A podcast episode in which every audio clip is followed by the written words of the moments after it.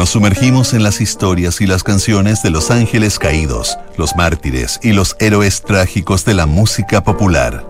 Sintonía crónica, epitafios. Una memoria sónica de esos íconos que tras su partida se transformaron en leyenda. Con Bárbara Espejo y Rodrigo Santamaría. Auspicio de Servicios Funerarios María Ayuda. Duna. Sonidos de tu mundo. En el programa de hoy revisaremos la historia de Laura Branigan. Estás en sintonía crónica Epitafios en Duna. Tras un breve paso como corista de Leonard Cohen, Laura Branigan encontró su voz y su estilo en la década del 80, donde ingresó al panteón de la cultura pop con su vibrante interpretación de Gloria. En sintonía crónica Epitafios, Laura Branigan, la fórmula del éxito.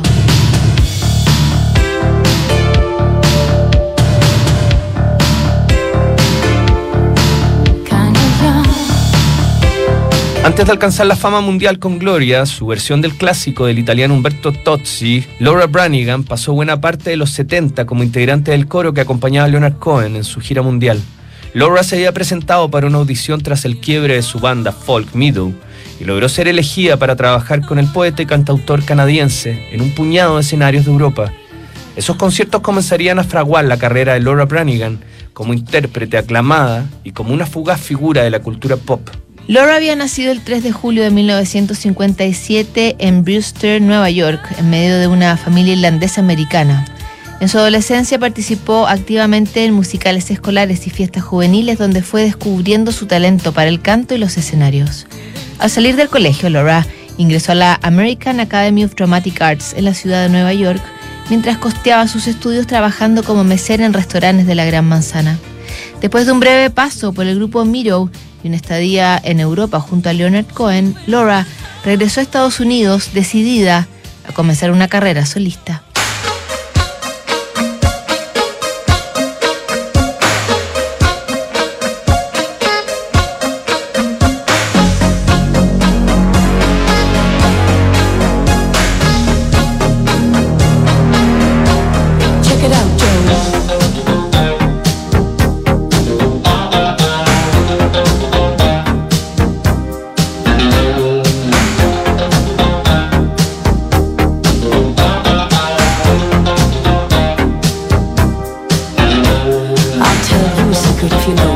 keep it your promise not to tell. Got a tale or two about a girl.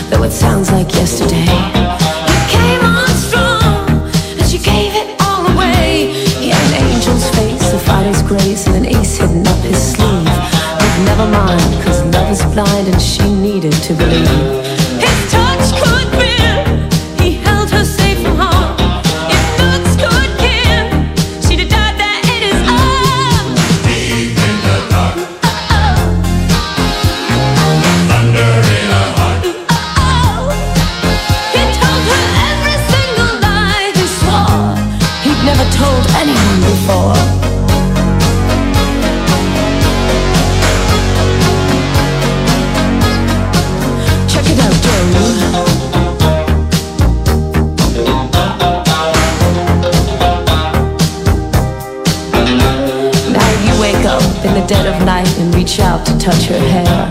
But the bed is empty, turn on the light, and she's not even there.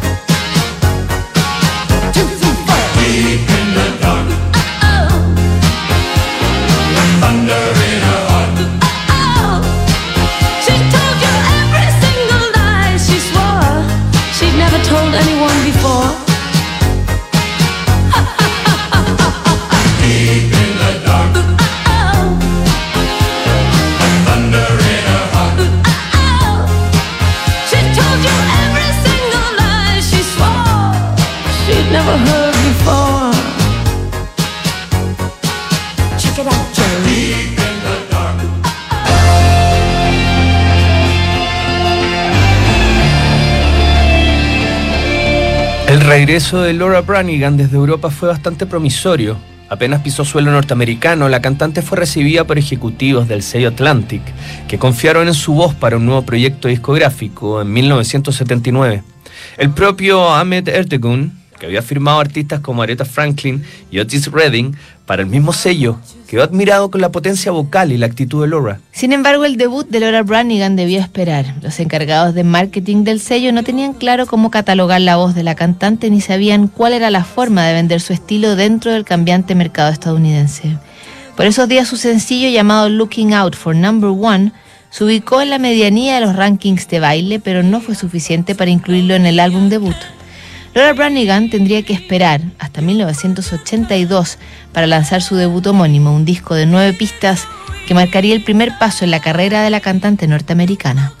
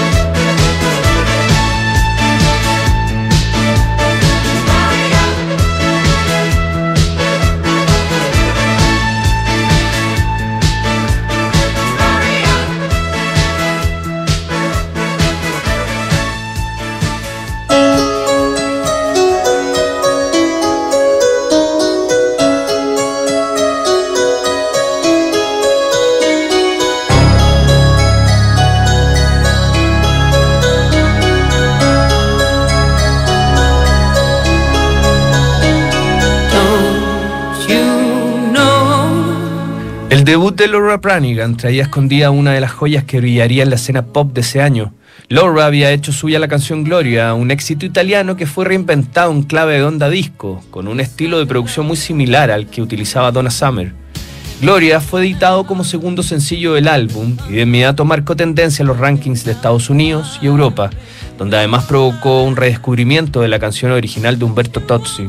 Gloria puso a Laura Branigan en el primer plano de la escena mundial y le otorgó su primera nominación al Grammy como mejor interpretación vocal pop femenina.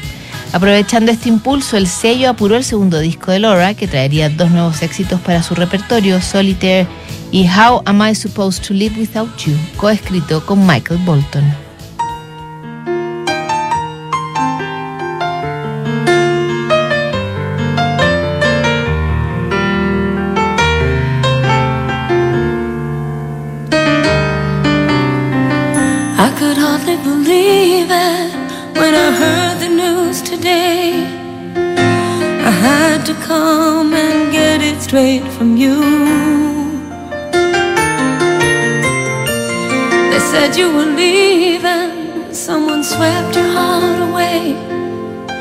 From the look upon your face, I see it's true.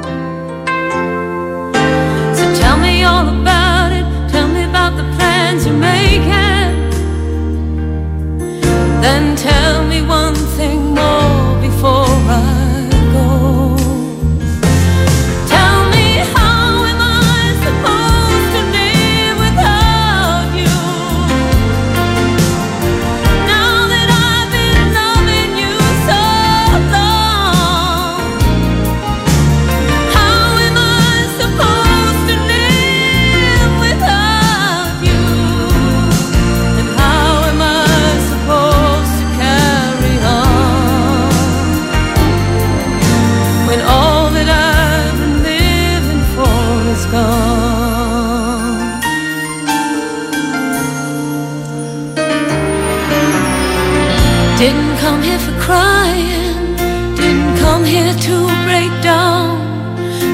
A dream of mine is coming to an end. How can I blame you when I built my world around the hope that one day we'd be so much more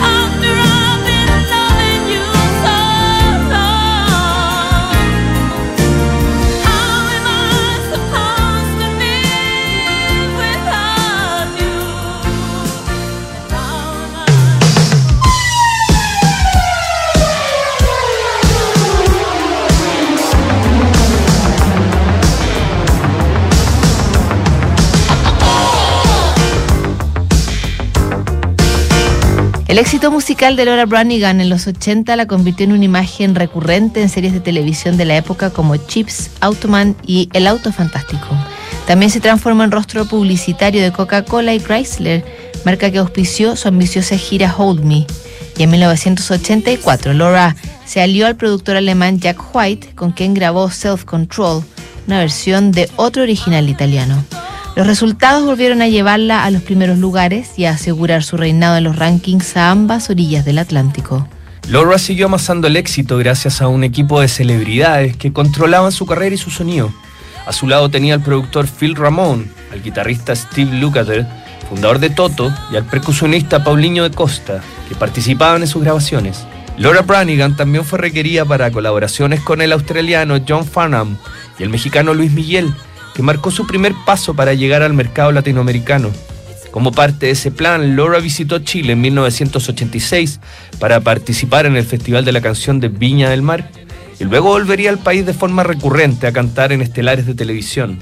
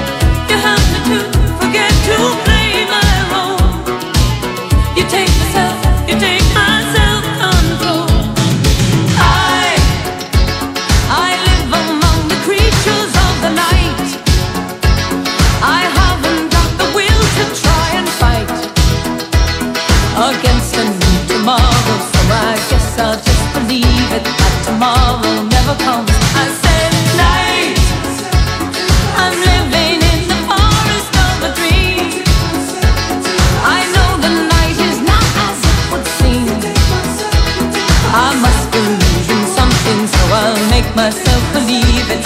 This night will never go.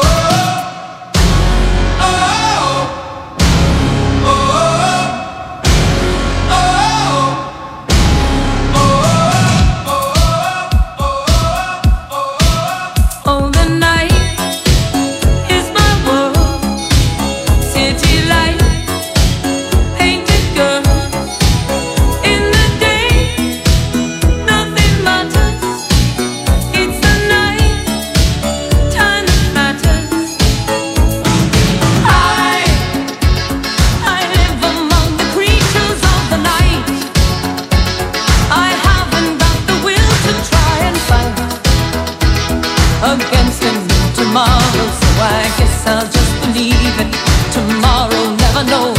I said night. I'm living in the forest of a dream. I know the night is not as it would seem. I must something, so I'll make myself believe it. This night will never go.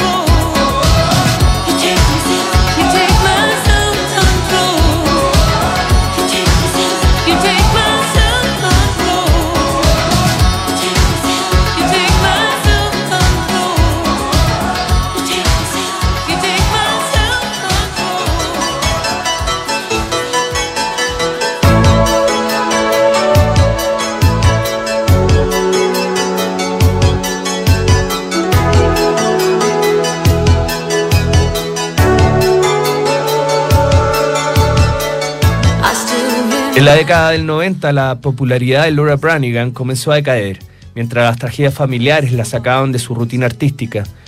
En 1994 su marido fue diagnosticado de cáncer de colon y ella prefirió poner en pausa su carrera para dedicarse por completo a su cuidado.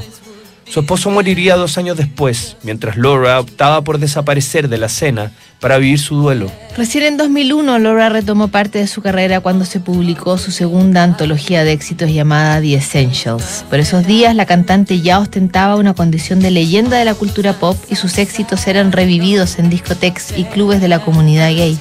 Su regreso a los escenarios tuvo que esperar, ya que ese mismo año sufrió la fractura de ambos fémures por una caída de una escalera.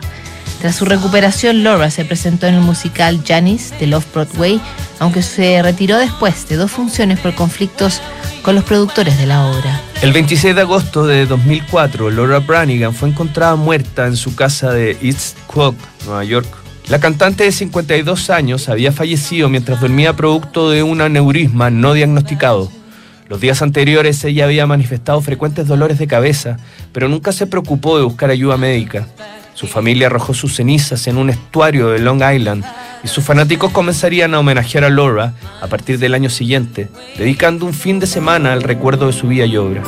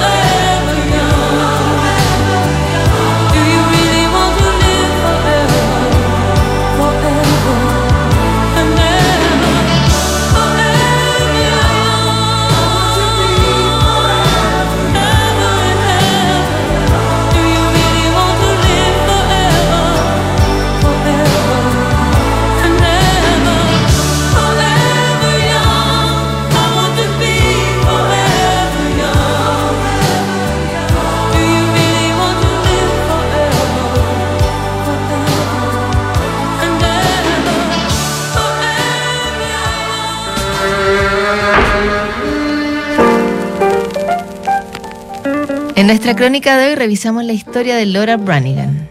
En el próximo programa, Dwayne Allman, Sintonía Crónica, Epitafios, no te lo pierdas. ¿Sabías que puedes comprar de forma anticipada los servicios funerarios de María Ayuda? Entrégale a tu familia la tranquilidad que necesitan y estarás apoyando a cientos de niños de la Fundación María Ayuda. Convierte el dolor en un acto de amor. Cotiza y compra en www.funeraria